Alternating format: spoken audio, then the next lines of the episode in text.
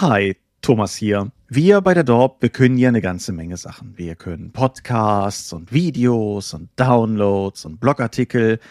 Was wir nicht so gut können, ist Jubiläen feiern. Und trotzdem hat es sich ergeben, dass am 2.2., also jetzt in der zurückliegenden Woche, die Dorp mal wieder ihren Jahrestag feiern konnte. 23 Jahre Dorp haben wir hinter uns gelassen. Und dementsprechend habe ich einen kleinen Artikel auf die Webseite geschrieben. Dass ich das vorhatte, wusste ich auch schon, als wir die Folge aufgenommen haben, aber das war technisch gesehen noch im Monat vorher und deshalb habe ich es schlicht vergessen. Darum dieser kleine Disclaimer vorweg. Wenn es euch interessiert, ich packe einen Link unten in die Show Notes, aber ihr findet es momentan zumindest auch noch als Artikel unter diesem Podcast auf der Dorp Startseite. Das heißt, wenn ihr mal reinlesen wollt, ist es ein kleiner Blick zurück in die Vergangenheit der Dorp, mal eine Anekdote, die wir glaube ich noch nicht allzu oft erzählt haben. Könnt ihr dann nachlesen, wenn ihr möchtet. Und ansonsten wünsche ich euch jetzt wie immer viel Spaß mit der heutigen Episode des Dorpcast. Rollenspiel ist, das muss man wohl sagen, ein Hobby mit einer gewissen Lernkurve und wo man anfängt, wenn die neue Runde ansteht, heute in Episode 197 des Dopcast.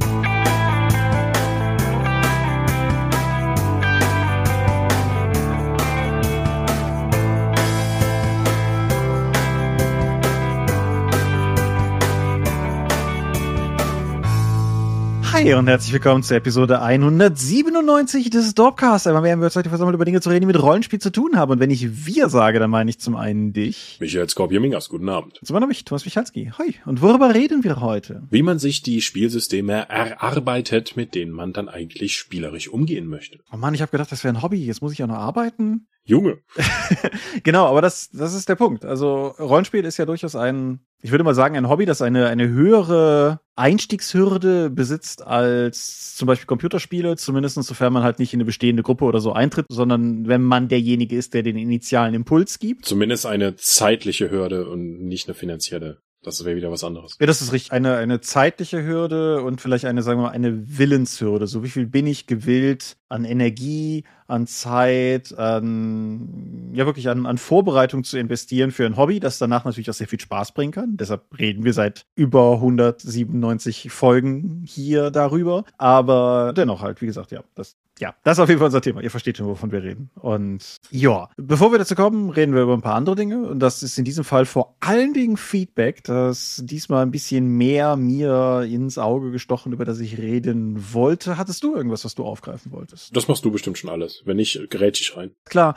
Ich wollte, ich wollte vor allen Dingen drei Dinge da jetzt kurz rausgreifen. Ich fange mal mit dem klugscheißenden Teil an. Wir hatten letzte Folge über das, über das Gendern gesprochen. Und das ist uns durchaus an sich, ähm, dass wir, dass wir den Willen haben, in Zukunft eine inklusivere Sprache an den Tag zu legen, aber dass wir für uns einfach noch daran arbeiten, das wirklich in die Praxis umzusetzen und noch den richtigen Weg zu suchen. Und wir hatten halt über den Unterschied gesprochen zwischen, sagen wir mal, RollenspielerInnen und Rollenspielenden, also sprich der Partizipialform. Und es tauchte etwas in den Kommentaren auf von dem Lichtbringer, was ich, was man oft liest und was ich an dieser Stelle einfach nochmal aufgreifen wollte, weil ich es wichtig finde.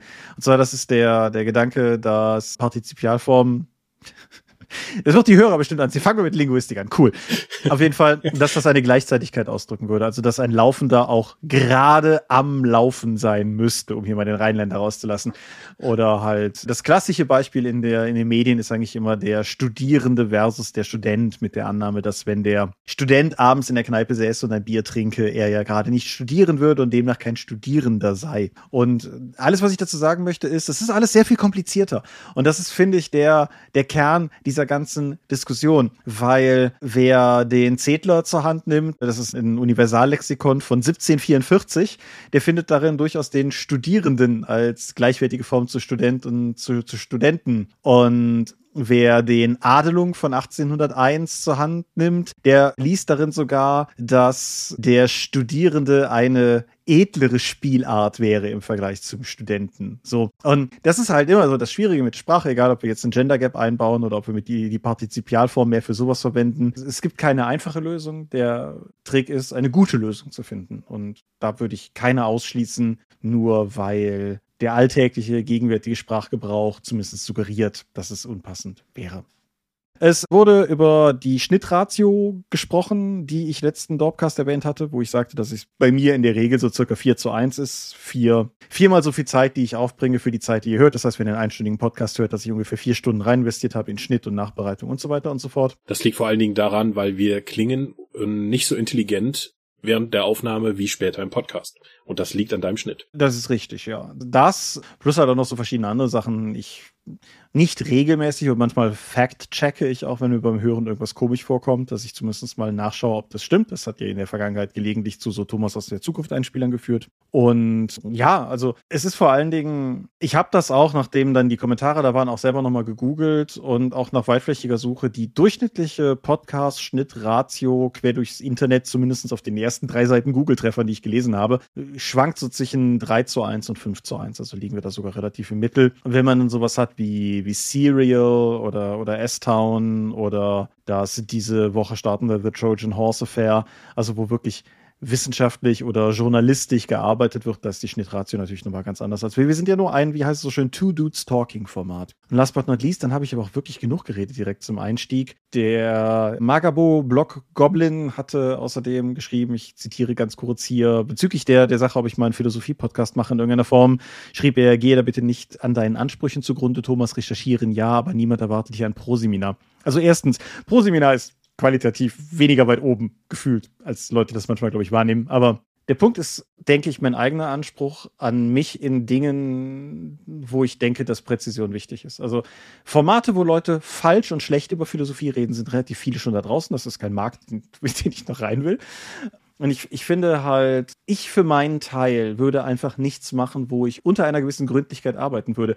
Und das schlägt dann auch wieder den Bogen zurück zu dem, zu dem, der Schneideratio Klar könnte ich das auch ein bisschen lascher machen und dann schneller fertig werden, aber dann wäre es nicht mehr auf einem qualitativen Niveau, in dem ich arbeiten möchte. Das hat natürlich sekundär auch mit euch, liebe Hörer, zu tun, weil ich Dinge ja auch irgendwie richtig machen möchte und so, dass sie euch gefallen. Aber halt auch, wie gesagt, einfach mit meinem eigenen Anspruch. Und also, ne, das ist das alte, wenn du es machst, mach's richtig. Und da ist einfach mein, mein eigener Anspruch an mich selbst. Und wenn ich es nicht in der gebotenen Qualität machen kann, dann mache ich es lieber gar nicht als halbgar. Ja, ist dein Podcast, musst du wissen. Also das hier ist unser Podcast und das Philosophieprojekt wäre mein Podcast, aber hm.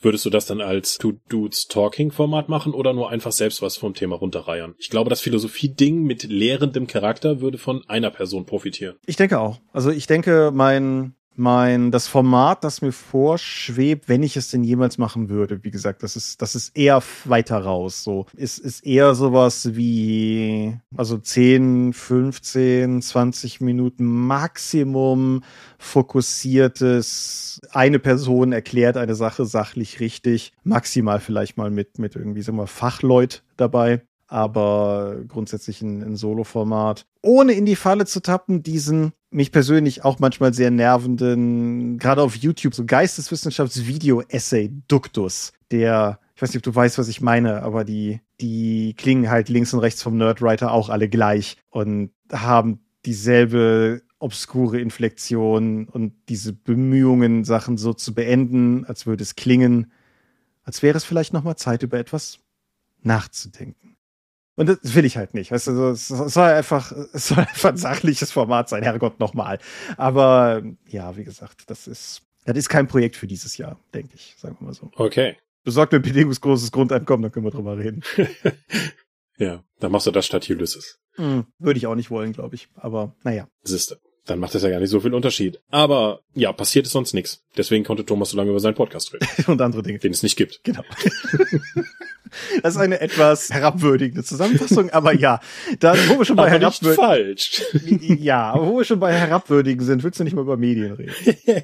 okay, ich habe auf der Xbox Marvel Avengers gespielt. Mhm. Marvel ist ja so ein großes Ding und die Avengers irgendwie auch. Und dann dachte man sich, macht man doch mal ein Videospiel dazu. Und da die Avengers so eine turmische Gurkentruppe von verschiedenen Leuten sind, musst du dann natürlich auch durch verschiedene Charaktere durchswitchen. Und das ist ein grafisch eher mediokres Spiel, in dem du aus der Third-Person-Perspektive dann in einem Geschichtsmodus verschiedene Abenteuer der Avenger durcherlebst in einer stringenten Handlung. Es geht darum, dass die schwebende Festung der Avenger, ja, da gab es einen Unfall mit dem, weil man unbedingt jetzt an dem Tag, wo man jede Menge Kinder für ein Preisausschreiben vor Ort auf seinem Militärstützpunkt hat, das durch die Gegend fliegt, muss man mal ein neues Element ausprobieren und das als alternativer Antrieb gilt. Das geht irgendwie schief und ein guter Teil der Stadt bekommt Superkräfte. Superhelden verschwinden, geben sich die Schuld, es gibt die äh, die AIM-Initiative zur Eindämmung der Superhelden wird gegründet und so weiter und so fort. Es werden neue Schurken definiert oder bestehende Schurken in einem neuen Kontext eingefasst. Und grundsätzlich führt durch die Handlung Mrs. Marvel, also nicht Captain Marvel, sondern Mrs. Marvel, eine Gestaltwandlerin mit so Gummifäusten und so weiter. Mhm. So, war vorher, kann ich den Charakter noch gar nicht, aber ich fand es ganz angenehm, weil du die zuerst triffst als Gewinnerin dieses Preisausschreibens, die dann einfach mal über den Helicarrier dann läuft und einfach mal die Helden aus Fanperspektive, Kinderperspektive kennenlernt und Merchandise-Artikel einsammelt und Comics und so etwas, bevor das eigentlich, also als Tutorial, bevor es eigentlich losgeht. Ich fand, das war schon mal eine tolle Einführung und auch insgesamt ins Marvel-Universum, dass die Charaktere halt nicht nur die Welt retten, sondern auch Merchandise haben und wirkliche Superhelden und Superstars in dieser Welt sind. Mhm. Fand ich ganz spannend. So, dann geht diese Sache natürlich schief, ein bisschen später. Mrs. Marvel muss ihre Superkräfte ver verborgen halten, weil es eben ihr AIM gibt und die was gegen Superhelden, Leute mit Superkräften haben. Und nach und nach finden sie dann die Leute wieder zusammen. Es entspannt sich eine Handlung und du wechselst auch die verschiedenen Charaktere durch. Du musst dann einen desillusionierten Tony Stark wiederfinden und dann gegen Roboter kämpfen und Thor und Hulk und und so weiter und so fort, was eben da noch so an Avengers rumfliegt.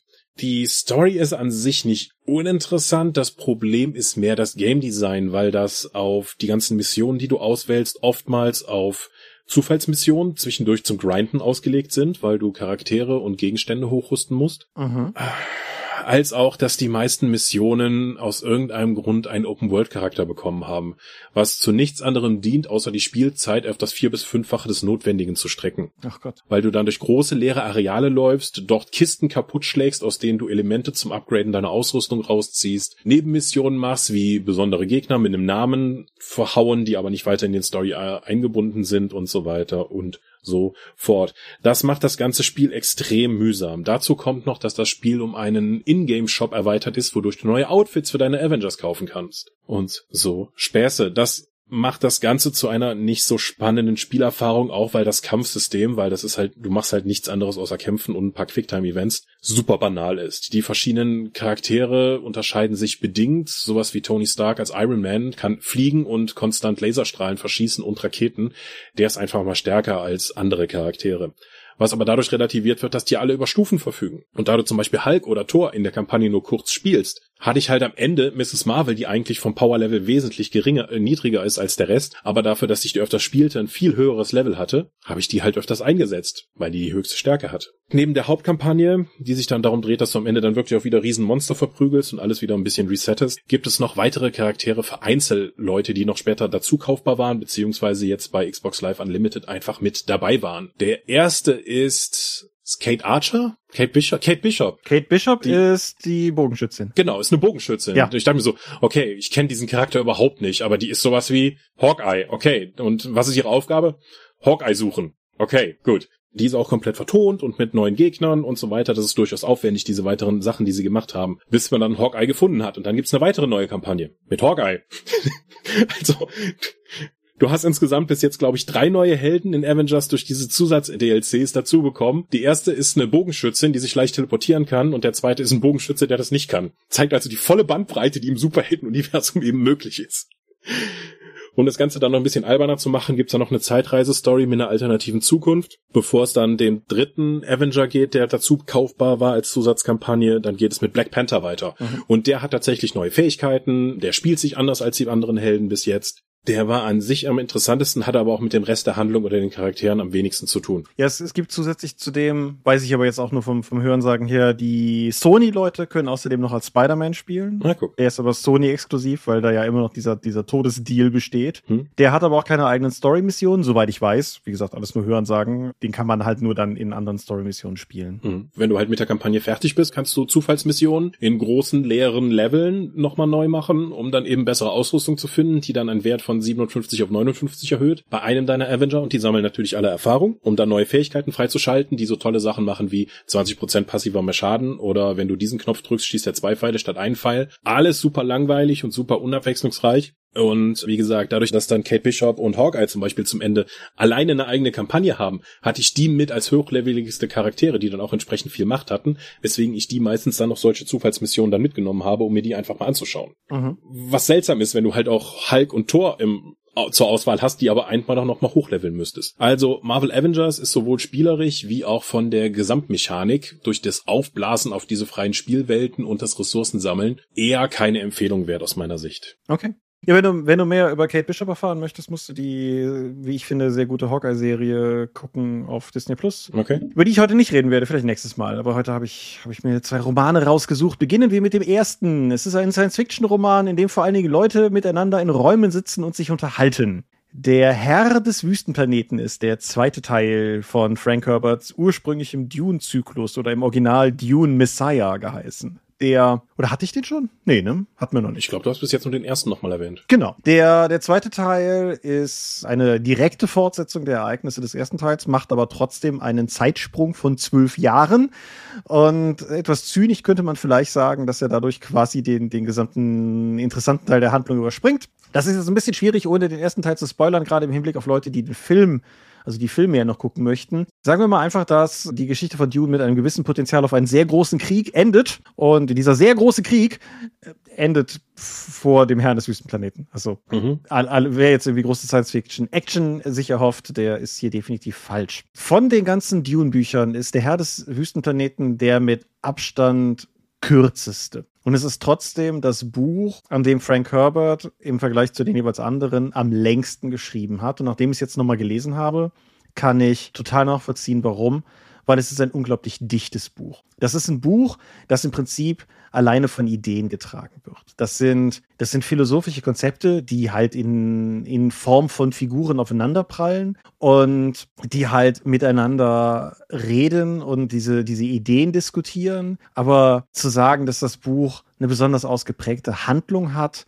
wäre eigentlich gelogen. Also, ich habe das mal irgendwo salopp zusammengefasst. Mit 200 Seiten unterhalten sich Leute über Philosophie und danach explodiert eine Atomwaffe. Und das ist mehr oder weniger korrekt, aber greift natürlich viel zu kurz. Weil die Ideen, die diskutiert werden, und das ist der, der wichtige Teil dessen, was ich hier gerade sagen möchte, die Ideen, die diskutiert werden, sind alle super interessant. Ich fand das Buch, es ist halt kein Page-Turner im Sinne, dass man wissen will, wie es weitergeht, aber es ist halt schon, ich fand's, ich fand's einfach fesselnd. Das Buch macht eine ganze Reihe Fraktionen interessanter oder überhaupt neu auf, die im ersten Band noch gar nicht so aufgetaucht sind. Also Leser des ersten Buches oder Leute, die eine Fassung der ersten Filme gesehen haben, kennen die Bene Gesserit, diese, diese Hexen, sag ich mal. Und das Buch hier macht jetzt noch die Bene Tleilax auf, als zweiter solcher Orden, der sich in die ganzen Geschicke einmischt. Und es gibt so eine Art Konzept eines reanimierten Toten, der in die ganze Sache reingeht. Es gibt Leute, die ihr äußeres Aussehen komplett verwandeln können. Es gibt halt einfach auch die Frage, wie sich all die Figuren, die im ersten Buch agiert haben und das erste Buch überlebt haben, keine Spoiler hier, wie die sich in dem, in dem zweiten Teil weiterentwickeln und verhalten und so. Und ich finde auch, das Buch ist eigentlich wichtig zur vollständigen Einordnung des ersten Teils. Nicht, dass der erste Teil das nicht durchaus auch schon durchblicken lassen würde, aber die falscheste Art meines Erachtens, Dune zu lesen, ist als Heldenreise. Weil das Ganze ist im Prinzip die, die Dekonstruktion eines Helden. Das ist auch was, was Frank Herbert selber immer mal wieder gesagt hat, dass die ganze Idee, die ihn zum Dune-Zyklus bewogen hat, so ein bisschen dieses gebt Acht vor Helden, gebt Acht vor Heldenverehrung. Und das ist es, was sich hier durchzieht. Das ist die Dekonstruktion eines Heldenmythos in Form dieses Heldenmythos. Und das fand ich ein super faszinierendes Buch zu lesen. Und es ist ausnahmsweise mal so ein Fall, wo ich gar keine zu große Angst habe, zu vergeistigt drüber zu kommen, indem ich es hier zusammenfasse, weil es ein vergeistigtes Buch ist. Aber ein verdammt gutes. Okay. Ging es in dem Band schon mit der ganzen Klonerei los oder kommt das erst später? Ja, das geht hier schon los. Okay. Das wird im Zuge der Reihe auch immer verwirrender. Alles wird im Zuge der Reihe immer verwirrender, das ist gar nicht die Frage, aber. Wie viele Jahre lagen da zwischen zwölf? Zwölf, ja. Das ist im Maßstab von Dune ja nur ein, nur ein Augenschlag. Das ist völlig richtig. Das ist auch, also das, deshalb ist das auch im Prinzip legitim, dass das mehr oder weniger mhm. einfach mit dem, ich stelle das eine Buch in den Schrank, ich hole das andere Buch aus dem Schrank, völlig einfach gesprungen wird. So. Und der nächste Band, Die Kinder des Wüstenplaneten, macht ja auch schon einen gewissen Zeitsprung durch, allerdings in etwa vergleichbar zu dem jetzt hier. Ich glaube, ein bisschen mehr. Und dann danach werden die Sprünge ja auch immer größer. Die Dune-Reihe wird nach hinten raus ja auch durchaus in gewissem Maße abstrakter. Aber ja. Und ach so, deutsche Ausgabe wieder, Heine Verlag. Der Heine Verlag bringt ja alle der Herbert-Bücher in Neuübersetzung von Jakob Schmidt. Interessenskonfliktanzeige. Jakob Schmidt hat uns ein bisschen geholfen bei der Übersetzung des Dune-Rollenspiels bei Ulysses, insofern, dass er uns beim Blessar zur Seite gestanden hat. Aber nichtsdestotrotz auch den ersten Dune-Band, und das war vor der Rollenspielkooperation, habe ich hier ja schon wegen seiner Übersetzung gelobt. Und das kann ich hier einfach nur fortsetzen. Ich finde, das ist eine gute, eine souveräne Übersetzung eines sehr im Kern sehr sperrigen Buches, das auf Deutsch gut zu lesen ist und trotzdem so ein bisschen die, den Sprachrhythmus des Originals, finde ich, nachempfinden kann. Und das ist nicht trivial. Okay. Du bist. Apropos trivial, ich habe mir die Blu-ray von Bill und Ted 3 geholt. Bill und Ted retten das Universum. Mhm. So, wer die Bill und Ted Reihe nicht kennt, das sind zwei eigentlich Stoner Dudes ohne Drogen. ich weiß es nicht. So ein bisschen verplante Jugendliche, die aber, wer das, wer das damals nicht gesehen hat, das sind halt Alex Winter und Keanu Reeves, die auch die ihre, ihre Rollen jetzt im dritten Teil zurückkehren. Allerdings viel älter, weil sie auch realweltlich gealtert sind. Sie haben es bis jetzt noch nicht geschafft, ihrer eigentlichen kosmischen Aufgabe nachzukommen, nämlich ein Musikstück zu erschaffen, das dem Universum generell Frieden und Verständnis bringen wird.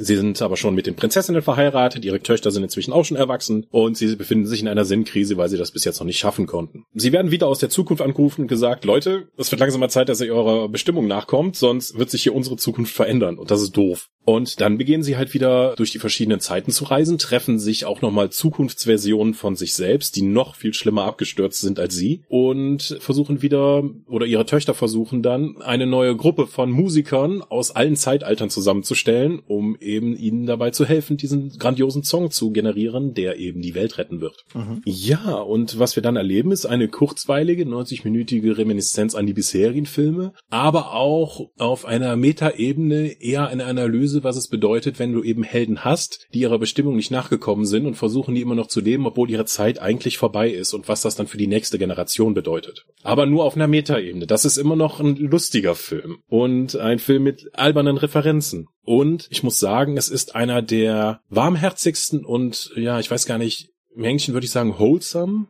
Ja, ich glaube, es gibt kein, kein gutes Deutsches dafür. Es hinterlässt einfach ein warmes und zufriedenes Gefühl, dass du einfach einen positiven und guten Film gesehen hast, im Sinne nicht äh, nicht zwangsläufig von qualitativ gut, sondern einfach der ein gutes Gefühl zurücklässt. Und das habe ich schon lange nicht mehr gehabt. Einfach so einen nicht zynischen, aber lustigen, positiven Film zu sehen. Und daher würde ich Bill und Ted 3 auch eine Empfehlung aussprechen. Auch wenn das Ding ein bisschen stolpert über seine Doppelhandlung mit den beiden Töchtern und den beiden Allstars, die nebeneinander dann verschiedene Sachen tun. Da verschiebt sich ein bisschen immer der Fokus. Ich weiß nicht, ob alle Witze so genau sitzen, aber ich hatte durchaus meinen Spaß dran und würde den, auch den dritten Teil empfehlen. Cool. Ja, ich habe noch nicht gesehen, sträflich, ich weiß, aber habe ich durchaus vor, noch irgendwann nachzuholen. Jetzt habe ich bei Dune über die Dekonstruktion von Helden gesprochen und du hast bei Bill und Ted über die Rolle von Althelden, die ihre Aufgaben nicht erfüllt haben, gesprochen. Und du hast bei Bill und Ted von Optimismus gesprochen, also schlage ich doch den optimistischen Weg weiter zu meinem letzten Medium für heute, nämlich noch einem Buch. Ich habe ein Buch gelesen, das ist ein Science-Fiction-Roman, wo vor allen Dingen Leute in Zimmern sitzen und miteinander über philosophische Ideen reden. und die Rede ist von Der lange Weg zu einem kleinen zornigen Planeten von Becky Becky Chambers. Okay, das klingt echt verkopft. Ja, das täuscht aber ein bisschen. Also, ich finde, das ist nebenbei sprachlich ganz lustig. Das ist eigentlich ein sehr akkurat übersetzter Titel. Das ist nämlich The Long Way to a Small Angry Planet. Aber dadurch, dass das Deutsche so unendlich viele Silben mehr hat, ist der lange Weg zu einem kleinen zornigen Planeten einfach ein wirklich langer Titel geworden. Das Ganze ist etwas, was auch der Fischer Tor Verlag im Deutschen als optimistische Space Opera verkauft. Mhm. Und das finde ich erfüllt das Buch auch durchaus. Der Dreh- und Angelpunkt der Geschichte ist ein Raumschiff, die Wayfarer. Und die Prämisse dieses, dieses Settings ist, dass interstellare Reisen möglich sind durch Wurmlöcher und dass es Methoden gibt, künstliche Wurmlöcher zu stoßen. Dafür braucht man sogenannte Tunnelschiffe. Die machen dann sehr abgefahrenen, freakigen, vierdimensionalen Kram und dann hat man ein Wurmloch. Es sei denn, es geht schief, dann hat man vielleicht keinen Planeten mehr. Aber das ist, ach, naja.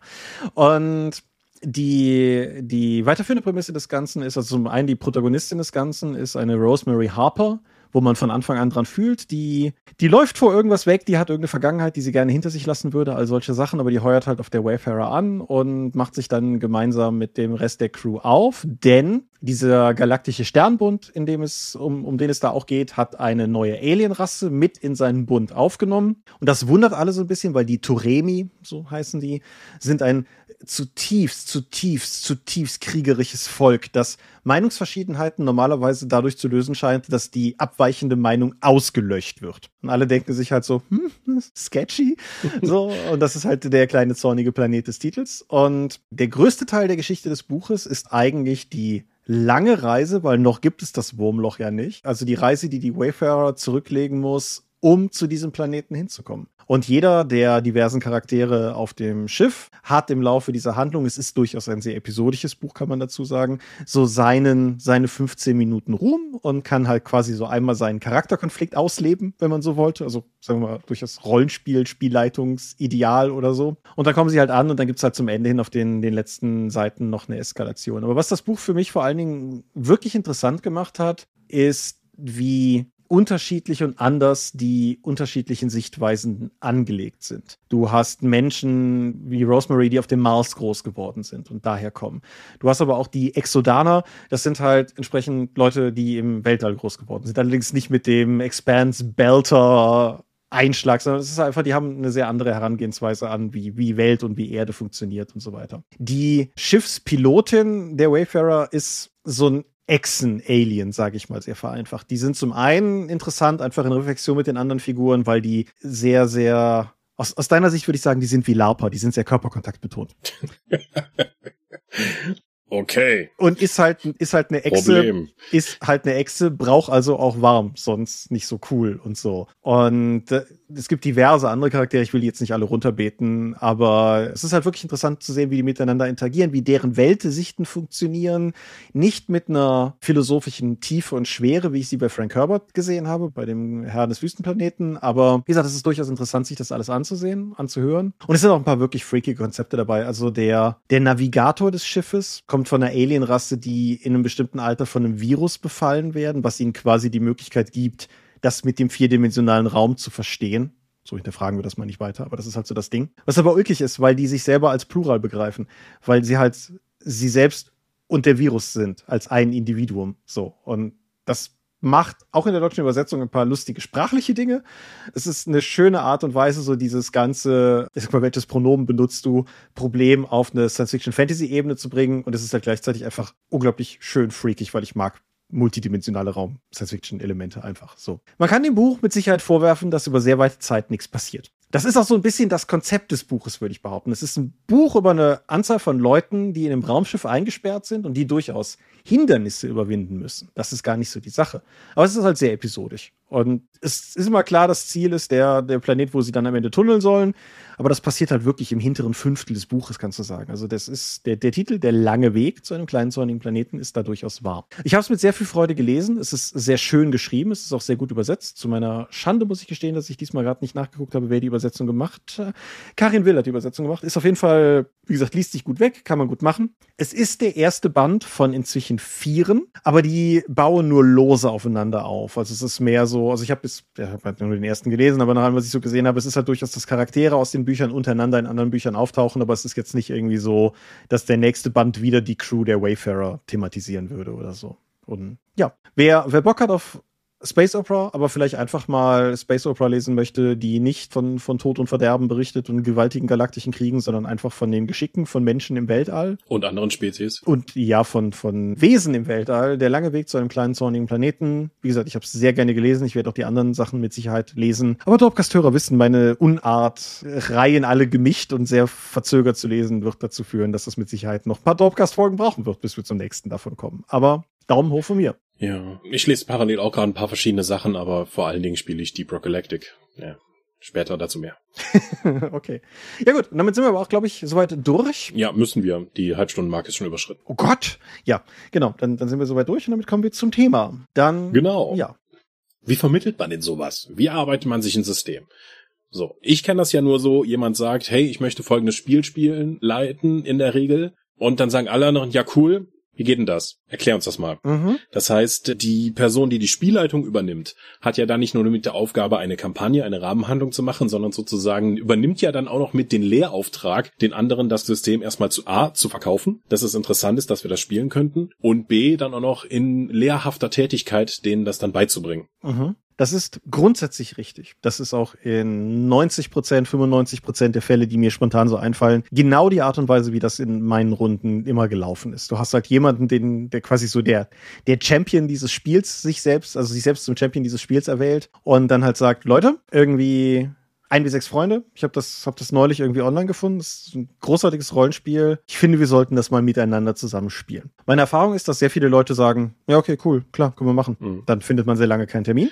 Und wenn man dann einen gefunden hat, dann ist aber durchaus, wie du schon sagst, die Erwartungshaltung, die dass der Spielleiter oder derjenige, der es halt mm, auch angepriesen hat, also zunächst mal, dass derjenige, der es angepriesen hat, automatisch dadurch auch den Spielleiter macht. Erste Prämisse, die quasi immer unausgesprochen passiert. Mhm. Und zweitens, dass der dann an dem Tag auch schon wissen wird, wie es geht und den Leuten das erklären kann. Ja, das ist natürlich sehr viel Verantwortung und Arbeit auf eine Person. Und die anderen lassen sich dann ja eher in dieser Situation bedienen. Ja, ich habe diese Einschränkung mit diesen 90 bis 95 Prozent ganz bewusst gemacht, weil ich ein paar Ausnahmen habe in meiner Rollenspiel, in meinem Rollenspielumfeld. Also insbesondere der, kann man sagen, der Tim, den wir vielleicht auch schon mal erwähnt haben und, und, den du auf jeden Fall kennst, ist jemand, der sich halt auch mal durchaus für Regeln begeistern kann und so. Und wenn das jetzt irgendwas ist, wo er vielleicht auch in irgendeiner Form Zugriff drauf hat oder auch nicht, dann im letzteren Fall verschafft er sich dann Zugriff und so. Und der ist jemand, der sich, der quasi auch vorbereitet zu Runden erscheint, aber ist damit auch definitiv so ein bisschen das Einhorn unter den Spielertypen, glaube ich.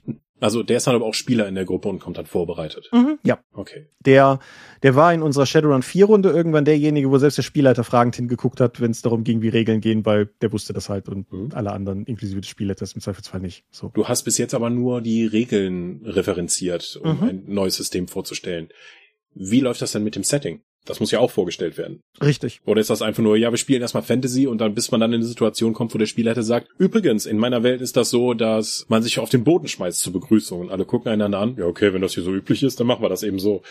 Um vielleicht diesen Sonderfall kurz rauszugreifen und einfach zur, zur Seite zu legen, das deckt sich ein bisschen mit der Spielerfahrung, die wir ein bisschen weniger überzogen mit Numenera damals halt gemacht haben, aber Setting immanent. Hm. Weil Numenera ist ja per Definition weird. Das ist ja das ist ja das Ding. Deswegen muss man halt jedes einzelne Moment nachfragen, ob das für mich nur als Spieler seltsam ist oder auch für meine Charaktere seltsam. Genau. Und wir haben das, glaube ich, im Dropcast auch schon mal irgendwann gestreift mhm. gehabt. Wir hatten Spieler in der Runde, die, die sind aber auch einfach drauf eingegangen und die waren im Zweifelsfall auch einfach gewillt, ein bisschen damit zu spielen und sich einfach drauf einzulassen und vielleicht im Zweifelsfall einfach mal proaktiv für sich zu entscheiden, ob sie das jetzt gerade weird finden oder nicht. Und wir hatten halt auch Spieler, für die das gar nicht funktioniert hat. Und das meine ich gar nicht wertend. Ich glaube, das ist einfach eine Veranlagungssache. Aber umso mehr würde ich sagen, das ist keine gute Basisherangehensweise an jede Form von Rollenspiel. Nee, also ich denke, da noch viel, viel mehr, umso mehr, dass das ein bisschen in der, in der also im Aufgabenfeld des angehenden Spielleiters ist, die Leute ein bisschen reinzuführen. Das hängt natürlich auch sehr damit zusammen, wie die Rolle des Spielleiters, glaube ich, in den allermeisten Runden, ich denke inklusive meiner, durchaus begriffen wird. Nämlich so ein bisschen halt auch als der wie soll ich sagen, der narrative Fels in der Brandung, der, der schon irgendwie weiß, wo es hier lang geht und so. Bis hin zu, wenn du mal so an die klassischen, klassischen Klischees denkst, oder auch nicht so Klischees, sondern sowas wie Critical Role, wie beginnt eine Sitzung? Der Spielleiter fasst erstmal wieder zusammen, was gerade passiert. So. Okay. Weil in meinen Runden ist das tatsächlich so, dass die Spieler das zusammenfassen müssen und der Spielleiter dann irritiert bis belustigt zuhört. Ja, genau. Und dann klappt das nicht und irgendwann bist du halt trotzdem, zumindest wenn es grob falsch wird, derjenige, der halt wieder reingehen muss, um zu sagen, so, nein, der Wirt ist nicht tot. nein, der ist wirklich nicht gestorben, so, sondern, ja. Wie auch immer. Auf jeden Fall, ich denke, dass das für die erste Sitzung nochmal, noch mal stärker gilt, weil es, irgendwo, irgendwo wird diese Geschichte ja beginnen. Und derjenige, der weiß, wo es beginnt, ist vermutlich der Spielleiter. Es sei denn, du bist einer von diesen abgefahrenen freien Runden, wo Leute das miteinander entscheiden. Aber und wenn, wenn es eine DSA-Runde ist, dann beginnt die vielleicht in Andergast. Und dann werden wahrscheinlich Leute am Spieltisch neugierig zum Spielleiter gucken, was denn da so jetzt angeschlagen ist oder so. Oder nehmen wir mal explizit nicht DSA, weil DSA zu viele Leute kennen. Wenn das eine Forbidden Lands Runde ist, dann beginnt das vielleicht irgendwo auf dieser Karte und die Leute werden auf jeden Fall neugierig gucken, wo sie da sind. Und meine Erfahrung ist, lange Rede, kurzer Sinn, dass Spieler in der Regel sich dahingehend nicht vorbereiten und dass manche Spielleiter vielleicht auch gar nicht wollen, dass Spieler sich zu sehr vorbereiten. Das ist ja auch so ein, so ein, mhm. so ein Ding. Wie siehst du's? Also, meiner Erfahrung nach ist es einfacher, sich auf Systeme mit Stufen vorzubereiten, mhm. Weil dann muss ich nur schauen, was können die Charaktere auf Stufe 1 oder auf den ersten drei Stufen oder so, wo ich denn hin entwickeln möchte, anstatt jetzt sowas zu haben wie Shadowrun oder das schwarze Auge, wo du ja von Anfang theoretisch alles nehmen kannst und alles zur Auswahl hast und dieses gigantische Buffet erstmal überblicken musst, um dir dann die Sachen rauszusuchen, die von denen du glaubst, dass sie dir schmecken könnten. Mhm. Wohingegen du bei einem Stufensystem in der Regel so ein Menü vorgesetzt bekommst. Das ist ein Kämpfer. Du bekommst zuerst das und das und das in so und so vielen Gängen. Super. Muss ich mir viel weniger im Vorfeld erarbeiten. Gerade die 5 ist ja aufgrund der massiven Flachheit des Systems, wenn du das ohne Talente spielst Oh mein Gott. Mhm. Das ist wirklich was für Leute, die halt nicht viel Vorbereitung haben wollen. Mhm. Und ander, das ist aber nur regelseitig. Ich meine das auch settingseitig kannst du das ja auch mit Kram beginnen, wie zum Beispiel Earthdawn, in dem du sagst, ja, ihr seid gerade in diesem KR, das ist so ein magischer Untergrundbunker und ihr wisst gar nicht, was da draußen in der Welt so wirklich vor sich geht. Dann gehen die Türen auf und die Spieler und die Charaktere erfahren gleichzeitig, was in dem Setting überhaupt vorfällt. Das stimmt, wobei man da auch sagen muss, das ist natürlich auch so ein bisschen, also das kann sich halt auch abnutzen und ich muss ganz ehrlich sagen, wenn ich nochmal eine Earthdawn-Runde leiten sollte, bin ich fest entschlossen, sie definitiv nicht mit der Kehröffnung beginnen zu lassen. Das habe ich einfach entschieden zu oft gemacht mittlerweile. Mhm. Ich finde, D&D ist aber noch aus einem anderen Grund, gerade auch wenn wir auf die Fluff-Ebene gehen, ein interessantes Beispiel, weil die mit wenigen Ausnahmen sind alleine auch die Klassen sehr klar. Jeder weiß, was ein Fighter tun wird. So, das, das ist, das kannst du auch einfach intuitiv erschließen. Was der Kämpfer tut, ist schon relativ gut im Namen abgedeckt. Genau, und das gilt ja für die allermeisten. Also du hast halt gerade bei den Spellcastern ist es ein bisschen, ein bisschen diffuser, aber im Kern auch nicht so. Und das meine ich halt in Abgrenzung zum Beispiel zu sowas wie den ganzen World of Darkness Systemen. So, wenn ich jetzt das erste Mal einen Vampir generiere, ja, mache ich jetzt einen Gangrel oder mache ich einen Toreador? Ja, was zur Hölle ist ein Gangrel oder ein Toreador? So, und das ist, das findest du sogar wieder in dem Mage Made Easy, über das wir uns hier mal so ausgetauscht haben, weil es von dem ehemaligen Mage Line Developer aber als Fanwerk veröffentlicht wurde, das so eine Herangehensweise hat von, ich nenne dir jetzt einfach mal Archetypen und wenn du mir gesagt hast, was du für einen zaubernden Archetypen spielst, dann mache ich dir Vorschläge, was das hier nach Tradition sein könnte. Das heißt, du brauchst bei solchen Systemen sogar schon direkt eine Instanz, die zumindest tief genug drin ist, um vielleicht auch bei dieser Transferleistung zu helfen. Es sei denn, du möchtest wirklich, dass alle Leute bei der Charaktererschaffung das von A bis Z durchdringen müssen, dieses Buffet, wie du es genannt hast. Und das ist natürlich auch ein zeitliches. Mhm. Hast du Erfahrung damit, diese Aufgaben aufzuteilen?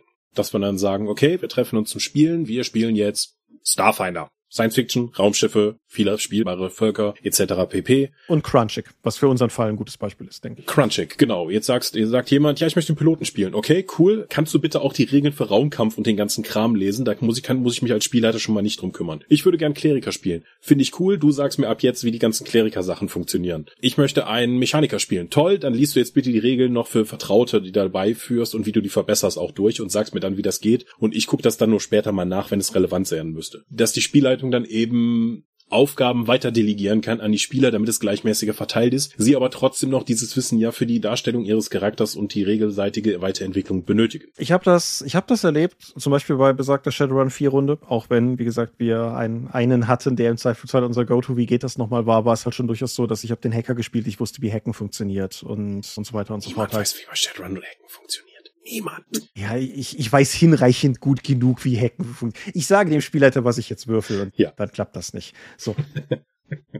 Ich habe auch schon das Gegenteil erlebt. Also zugegebenermaßen eher so in den, den hier auch schon mal erwähnten Jugendrunden, wo Spielleiter dann halt auch aus so einem Obrigkeitsdrang heraus gar nicht wollten, dass Spieler das alleine vermitteln. Ich vermute aus so einer Art Basismisstrauen raus, dass sie das ja sonst zu ihren Gunsten missbrauchen könnten. Das ist eine Annahme, die mir aus heutiger Sicht ultra fern ist und die ich auch damals schon affig fand, aber es ändert nichts daran, dass es halt durchaus da ist. Ansonsten, ich halte das durchaus für eine Möglichkeit. Ich denke aber, um kurz auf unsere Spielertypen-Episode von vor ein paar Folgen zurückzugreifen, das ist was, was du im Prinzip nur machen kannst, wenn du eine sehr engagierte Runde hast. Wenn du eine Runde hast, die, um den, den Begriff nochmal aufzugreifen, die halt irgendwie zu nicht, drei Fünftel aus Casual-Gamern besteht, dann wird das nicht funktionieren. Mhm. Weil die musst du an die Hand nehmen, per Definition.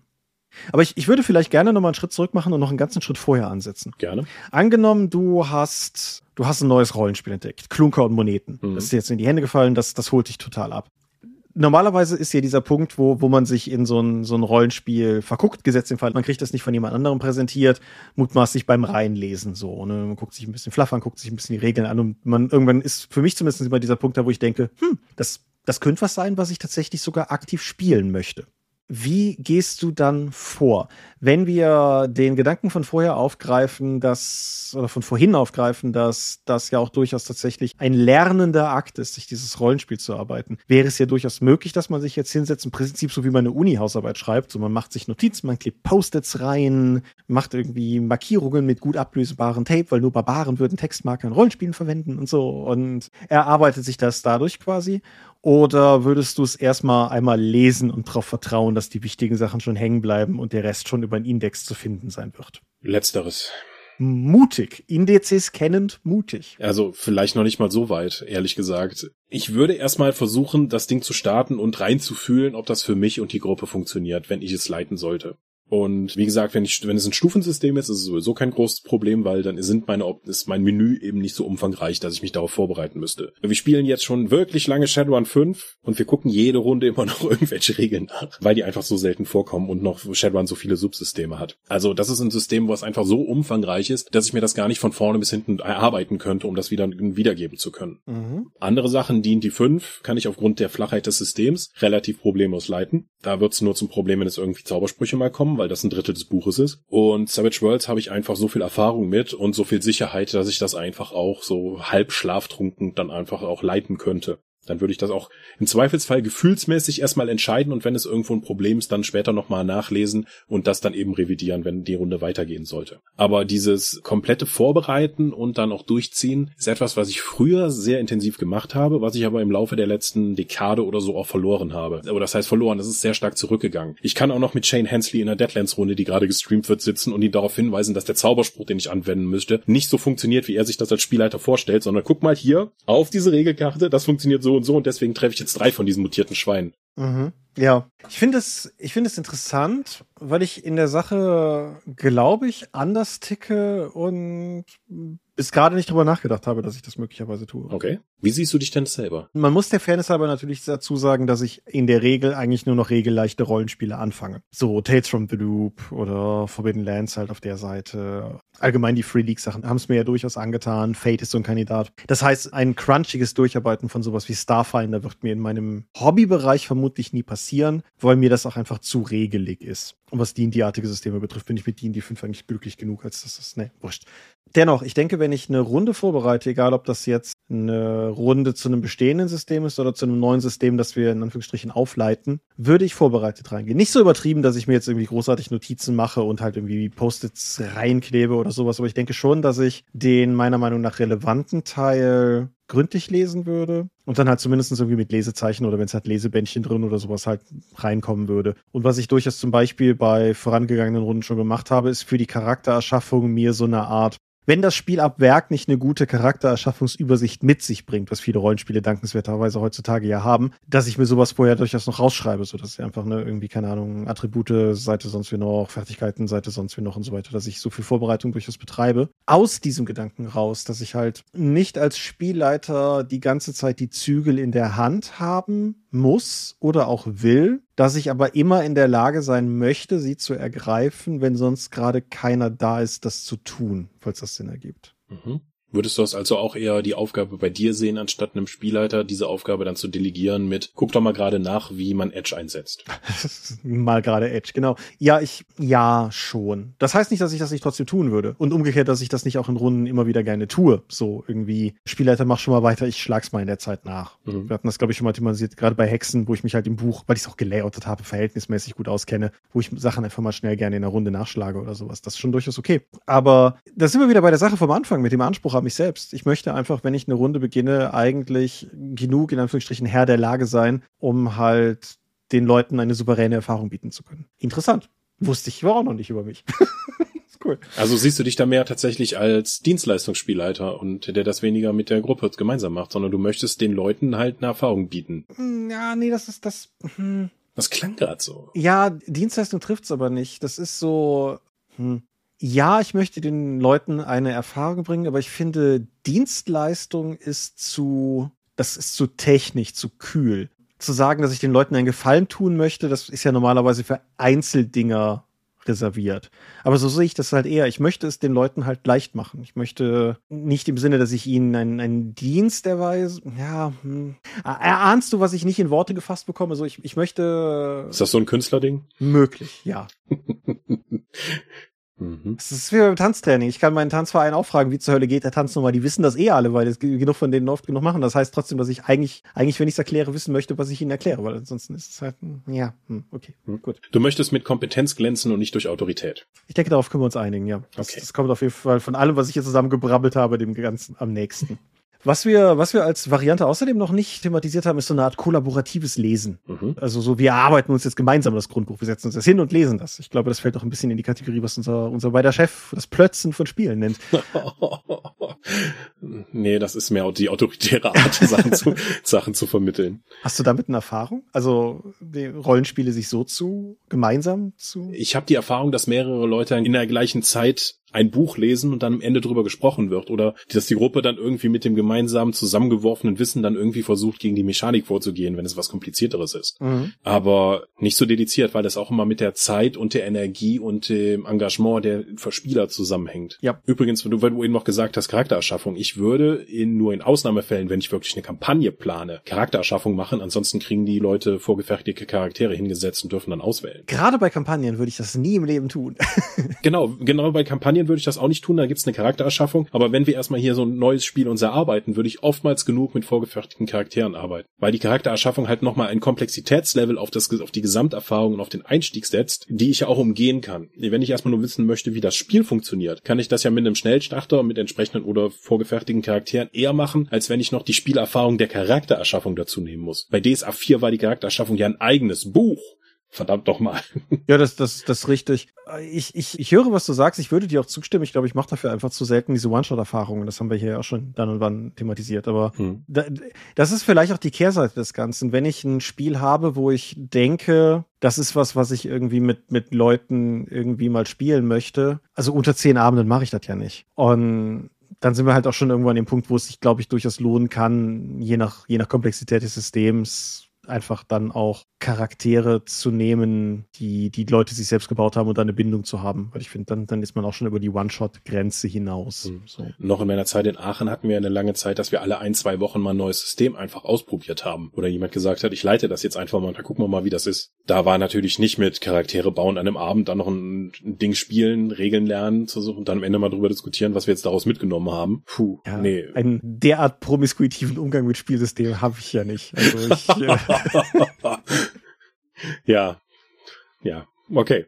Ja. Nee, aber auch wenn ich sage, wir spielen jetzt eine längere Kampagne oder das System ist interessant, lass uns das erstmal testen, bevor wir ins Fleisch reingehen. Wenn wir sagen, das hat uns alles gut funktioniert, aber wir würden denen nochmal gerne einen neuen Spin geben, dann erschaffen wir uns schon mal auch neue Charaktere. Wir sind jetzt, glaube ich, dabei, jetzt die dritte D&D-Kampagne zu planen. Mhm. Wo ich übrigens einen Kämpfer mit zwei Handarmbrüsten spielen werde, so von wegen, ich weiß genau, was ein Kämpfer tut. Ja, okay, gut. Aber also ich denke trotzdem, dass die Idee, sagen wir mal, also wenn ich dir sage, du spielst einen Kämpfer, dann ist das vielleicht sogar noch im Spektrum drin. Wenn ich dir sage, du spielst in meiner Magus-Runde Neutanatos, dann. Kein Schimmer. Ja, genau. Das, das war ja der Punkt, auf den ich eben hinaus wollte. Aber ja, um, um nochmal aus der Überlegung heraus den Sprung zu machen, die Präsentation der Welt, wie wie würdest du das angehen? Also gut, du verteilst die Rechercheaufgaben möglicherweise in der Runde. Ne? Du spielst den Hacker, du findest raus, wie Hacken funktioniert. Du spielst den Diplomaten, du findest raus, wie Social Combat funktioniert. Okay. Wie würdest du es mit der Welt anfangen? Effektiv über einen Elevator Pitch. Mhm. Und auch nicht über das gesamte Setting, sondern das Thema des Settings vielleicht nur und dann nur die Region, in der wir gerade anfangen, dann spielen. Weil wenn ich in Bayern anfange zu spielen, muss ich halt ganz wenig über Norddeutschland wissen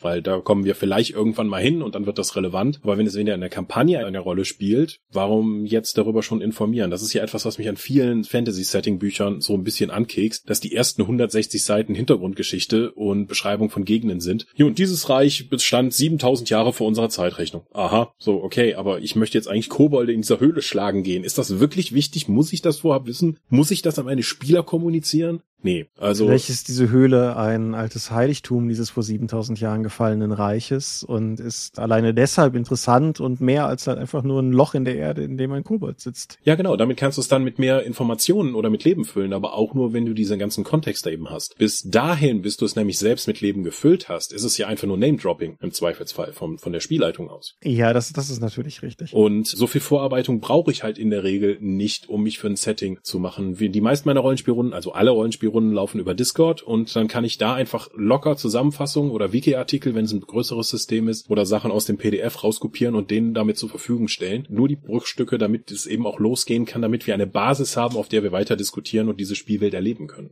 Ja, ich meine, meine, meine Praxiserfahrung ist trotzdem, also um bei deinem Beispiel zu bleiben, die Gruppe spielt in Bayern und alle generieren sich Bayern.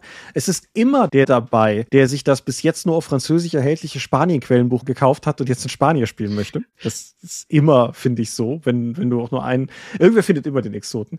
Aber generell würde ich durchaus zustimmen, wobei ich es gleichzeitig manchmal auch schwierig finde.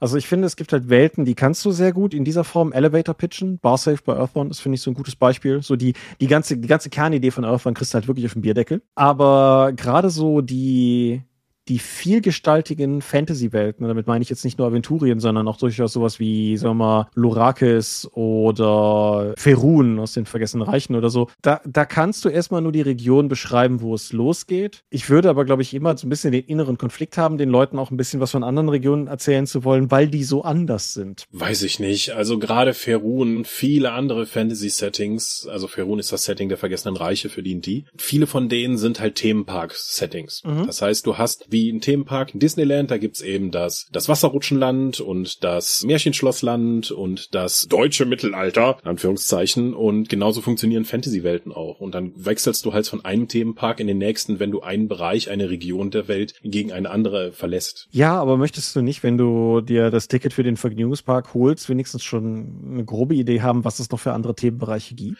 Dann poste ich die Karte und dann gucken die Leute drauf und sagen, hey, warum ist hier mitten in diesem Mittelmeerraum ein Eisreich? So, das ist ja interessant. Wie kam es denn dazu? Und dann guckst du das halt eben nach und dann findest du heraus, dass es hier eben eine furchtbar angepisste Göttin gibt, die einfach Eis geil findet und deswegen ihr ganzes Land, das ihre Domäne ist, unter Eis begraben hat und alle Leute müssen da eben mitleiden. Dann denkst du, das ist ja eine coole Idee. Kann ich da irgendwie so einen verbitterten Bauern spielen, der daraus geflohen ist? Aber da muss ja erstmal das Interesse gepiekt werden und das, und ich weiß nicht, wie tief ich am Anfang da reingehen muss. Also mir wäre das zu viel, so lange zuzuhören, was es alles in dem Setting gibt. Mhm. Ich möchte halt möglichst schnell in die Phase kommen, wo ich aktiv aktiv mit dem Setting agieren kann und interagieren kann, anstatt darüber dann wirklich zu lernen und mich einzulesen. Mhm. Einzulesen ist ein interessantes Stichwort. Da hatten wir ja im Vorfeld einfach nur in Form des Schlagworts schon mal drüber gesprochen. Es gibt ja noch die gerade jetzt heutzutage aus Verlagssicht zum Beispiel, wo man ja auch einfach mal PDFs rauswerfen kann, die Idee von so Primern. Also im Prinzip so Schnellreferenzen für den zügigen Einstieg. Ich hatte das im Vorgespräch so salopp formuliert als, ja, ja, ich, der Spielleiter, lese das dicke Buch, aber bitte du Spielleiter, liest doch wenigstens diese 20 Seiten. Hm? Wie stehst du zu sowas? Also beispielsweise Pathfinder macht das ja sehr aktiv. Ja. So jedem Abenteuerfahrt hast du so ein Ding. Finde ich total super. Mhm. Wenn, wenn ich einfach auf diesen 16 Seiten oder wie viel das auch immer hat, dann einfach als Spieler eine Orientierung bekomme, was sind die Themen der Kampagne, was für eine Gegend spielt das, was muss ich da beachten. Wenn ich einen Echsenmenschen spielen möchte, habe ich da irgendwelche Probleme in diesem französisch angehauchten Hofstaat Fahrrad, so etwas, dass ich dann einfach weiß, in welcher Umgebung ich mich bewegen kann. Und der Aufwand, diese 12, 16 Seiten oder was das auch immer ist, dann zu lesen, um für die Kampagne vorbereitet zu sein, ist, glaube ich, den meisten auch zuzutrauen mhm. und zuzumuten. Könntest du dir vorstellen, so ein Primer aufzusetzen für ein Spiel, das ab Werk keinen hat? Nein, ich mache denen nicht die Arbeit für die Leute, wie gesagt, dann poste ich in den Discord ein paar Sachen, ein paar Fragmente rein, die mir wichtig erscheinen. Es können auch sein, dass es einfach Bilder auf wild aus der Google-Suche ist, die gar nichts mit dem Setting zu tun haben, um so eine Art Moodboard zu errichten mhm. aus Texten und Bildern, um den Leuten zu vermitteln, was um was es in der Kampagne gehen wird. Mhm. Moodboard ist ein schöner Gedanke. Hm, also so ein Stimmungsbrett, um es mal auf Deutsch zu sagen, ja. äh, in dem man dann Bilder und Texte dann hinterlegt, um die Leute wissen zu lassen, was man, was die eigene Einstellung ist, was man sich von dieser Kampagne vorstellt. Es ist super spannend, dass ich das durchaus aktiv mache für Projekte von mir. Also für meinen nächsten Roman habe ich ein Moodboard gemacht, sogar mehrere. Und für den Deutschland in den 80ern Band, für Tales from the Loop hatte ich eins. Ich bin nie auf die Idee gekommen, das für eine Spielrunde zu machen. Hm.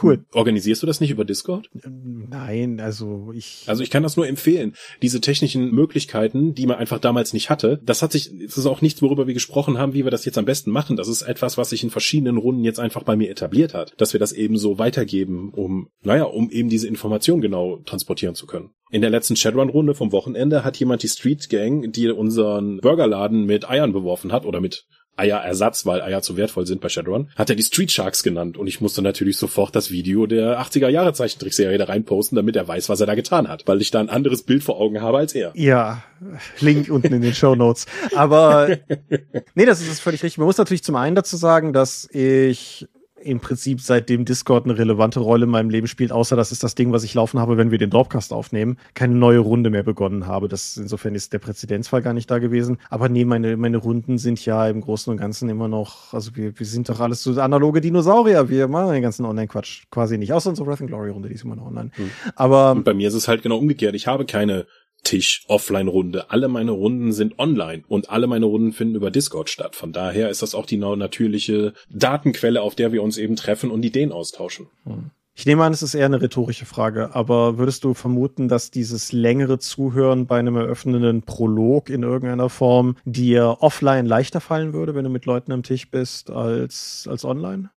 Es gibt Videos von mir, wo ich meinem Geschäftsführer über 20 Minuten zuhören muss, wie er DSA-Einleitungen vorliest. Man kann, glaube ich, meine sinkende geistige Gesundheit und mein Interesse sehr deutlich an diesem Bild sehen. Also weiß ich nicht, ich möchte das insgesamt, glaube ich, nicht haben, Leuten so lange zuhören zu müssen. Mhm. Wie gesagt, ich möchte weniger rezipieren als viel mehr agieren mit dem Spiel. Mhm. Dann letzte, letzte, letzter offener Punkt noch auf meinen Unterlagen hier. Wie stehst du zu digitalen Tools, um das zu vermitteln? Also angenommen, ein Rollenspiel hätte Tutorial-Videos, so wie es hier in anderen Bereichen heutzutage durchaus üblich ist, wo du dir irgendwie, wie werfe ich eine Probe oder so vielleicht auch einfach vorher schon mal anschauen könntest. Fändest du das eine sinnvolle Erweiterung oder denkst du, das ist die Leute sollen das am Spiel dich erfahren? Ich halte das für sinnvoll. Also, dass in Aktion zu sehen und das von jemandem erklärt zu bekommen, sei es nun durch ein Video, funktioniert besser als Regeln zu lesen und die Hürde ist einfach niedriger. Mhm. Was für mich weniger gut funktioniert, sind tatsächliche Active Play Runden, also Leuten beim Spielen zuzusehen und dabei erklären die auch nebenbei die Regeln. Das ist mir immer alles viel zu lang, aber es gibt genug Regelvideos, die sagen dann, ich habe eine Minute Zeit und ich werde jetzt einen Regelaspekt des Spiels mal dir präsentieren. Dann kann ich auch sehr dediziert eben genau darauf zugreifen. Sei es nun, wie funktioniert eigentlich Fahrzeugschaden bei Shadowrun 5 oder wie funktioniert angeschlagen sein und Wunden bei Savage Worlds. Das, da gibt's Videos dafür, die dauern zwischen ein und vier Minuten. Die sind sehr dediziert. Die gucke ich genau dann nach, wenn wir dieses Regelsystem analysieren oder dann eben diese Frage haben und dann ist es auch gut. Mhm. Also finde ich toll. Kann ich mir vorstellen, finde ich auch sinnvoll, aber wie gesagt, ich bin die analoger Dinosaurier. Ich habe da bis jetzt wenig konkrete Erfahrung mit, aber gut finde ich die Idee auf jeden Fall, ja. Dann guck mal eindringlich dein Buch an, vielleicht wird dir auch was erzählen. Ich mache das wie Karl der Große, ich leg's mir unter das Kopfkissen und hoffe, dass das Wissen in meinen Kopf kriegt. Wir reden heute noch über ihn, also so schlimm kann er nicht gewesen sein. Hei, hei, hei. Gut, hast du noch irgendwas Thematisches, was du beisteuern möchtest? Thematisch? Hm. Hm, hast du noch was auf deiner Liste? Ich habe, glaube ich, meine Liste abgearbeitet. Ich meine mehr oder weniger auch, würde ich sagen. Ich hatte noch einen Punkt aufgeschrieben, aber den haben wir halt mehr oder weniger, glaube ich, schon abgegrast. Nämlich gibt es eine Bringschuld für Spieler, Spielleiter. Das haben wir von so vielen Seiten jetzt eingekreist, dass das, glaube ich, also meiner Meinung nach nein. Mhm. Also das ist halt ein Hobby. Ich sehe niemanden in der Schuld. Ich denke nur, das sind wir mal wieder beim Gruppenvertrag und dem ganzen Gedönsig. Die Leute Tisch müssen sich halt klar sein, wer, wer der Meinung ist, den Hut aufzuhaben und idealerweise hat die fragliche Person dann auch Lust, den Hut aufzuhaben. So würde ich das, glaube ich, grob zusammenfassen. Okay. Ansonsten nehme ich hier auf jeden Fall deine Selbsterkenntnis aus dem Podcast mit und freue mich darauf, den nochmal jetzt zu hören, wenn er geschnitten ist. Whee. Alles klar. Wir sind die Dorp. Wir sind mehr als nur der Dorpcast. Und ihr findet uns unter www.die-dorp.de. Dort bringen wir neben dem Dorpcast auch Rollenspiel-Downloads zu eigenen und fremden Systemen. Manchmal veröffentlichen wir sie als Buch. Dorp TV berichtet vor allen Dingen von Cons und Messen unter youtube.com slash die Dorp. Wir haben kleidsames Merchandise. Den Dorp-Shop gibt es unter getshirts.com slash Dorp. Wir sind auf rspblogs.de, Facebook und Twitter. At die Dorp geht an den Tom. Meine Webseite gibt es unter thomas-michalski.de. Wir haben einen eigenen Discord-Server. Selbst mit so Dinosauriern wie mir. Und den gibt es unter discord.die-dorp.de. Und wir veranstalten die Drakon, die kleine und sympathische Paper Convention in der Eifel. Und das nächste Mal, vielleicht ja dieses Jahr. Wir werden sehen. Möglich wird das auf jeden Fall alles durch eure milden Spenden auf Patreon. Paywalls gibt es keine bei uns. Die Infos warten auf patreon.com slash die. Ja, danke fürs Zuhören und unseren vagen Gedanken zum Thema zu folgen. Ich, wir sind gespannt, was ihr in den Kommentaren noch ergänzen könnt und wie ihr diese Sache angeht. Ansonsten guckt ihr auf unseren Discord und benutzt da euer Gedankenspiel in textlicher und bildlicher Form. Huh. Das war ja mal episch. Genau. Danke fürs Zuhören. Bleibt gesund, habt angenehme 14 Tage. Wir hören uns dann entsprechend hier zu einer neuen Folge Dorpcast wieder. Skandalös wissen wir sogar schon die Themen der ganzen nächsten Episoden. Wir haben mal vorausgeplant. Sieht man uns nicht an, aber manchmal machen wir sowas. Und insofern freue ich mich darauf, diese Folge zu schneiden. Freue ich mich darauf, die nächste Folge aufzunehmen. Und bis dahin sage ich Adieu und ciao, ciao. Tschüss.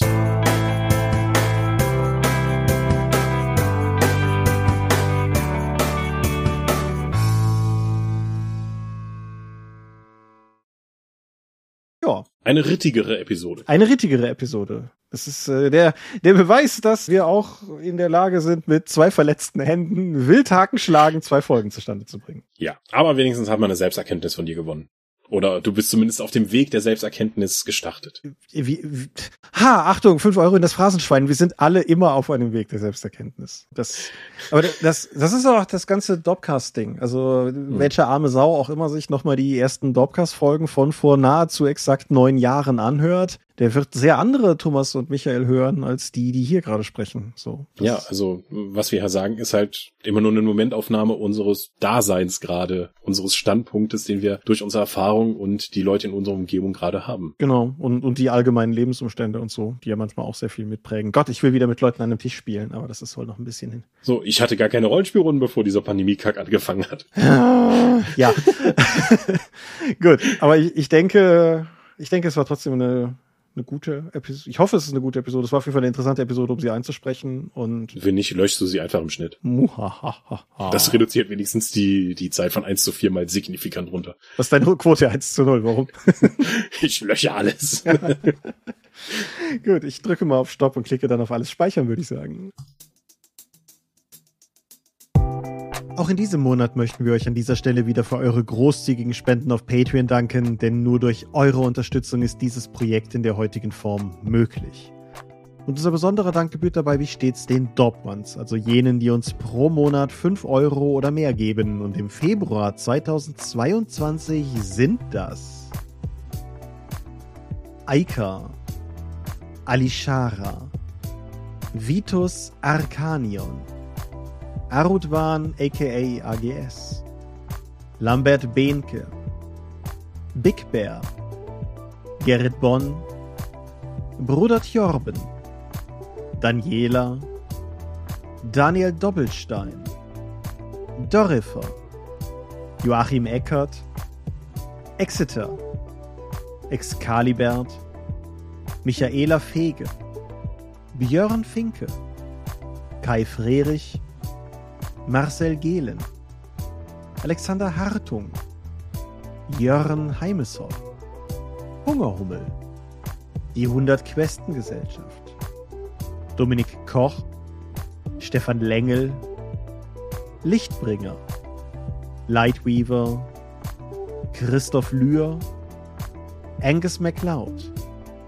Moritz Melem, Miles, Newbie, Optus, Arzach Rumpelgnorg, Ralf Sandfuchs, Sawyer the Cleaner, Ulrich A. Schmidt, Oliver Schönen, Jens Schönheim, Christian Schrader, Rupert Sedelmeier, Alexander Schendi, Lilith Snow White Pink, Sphärenmeisters Spiele, Steffs Kleinkrämerei, Stefan T., Florian Steury, Sven, Technosmurf, Teichdragon, Tellurian, Marius Vogel, Jeremias W., Talian Bertimol, Xeledon.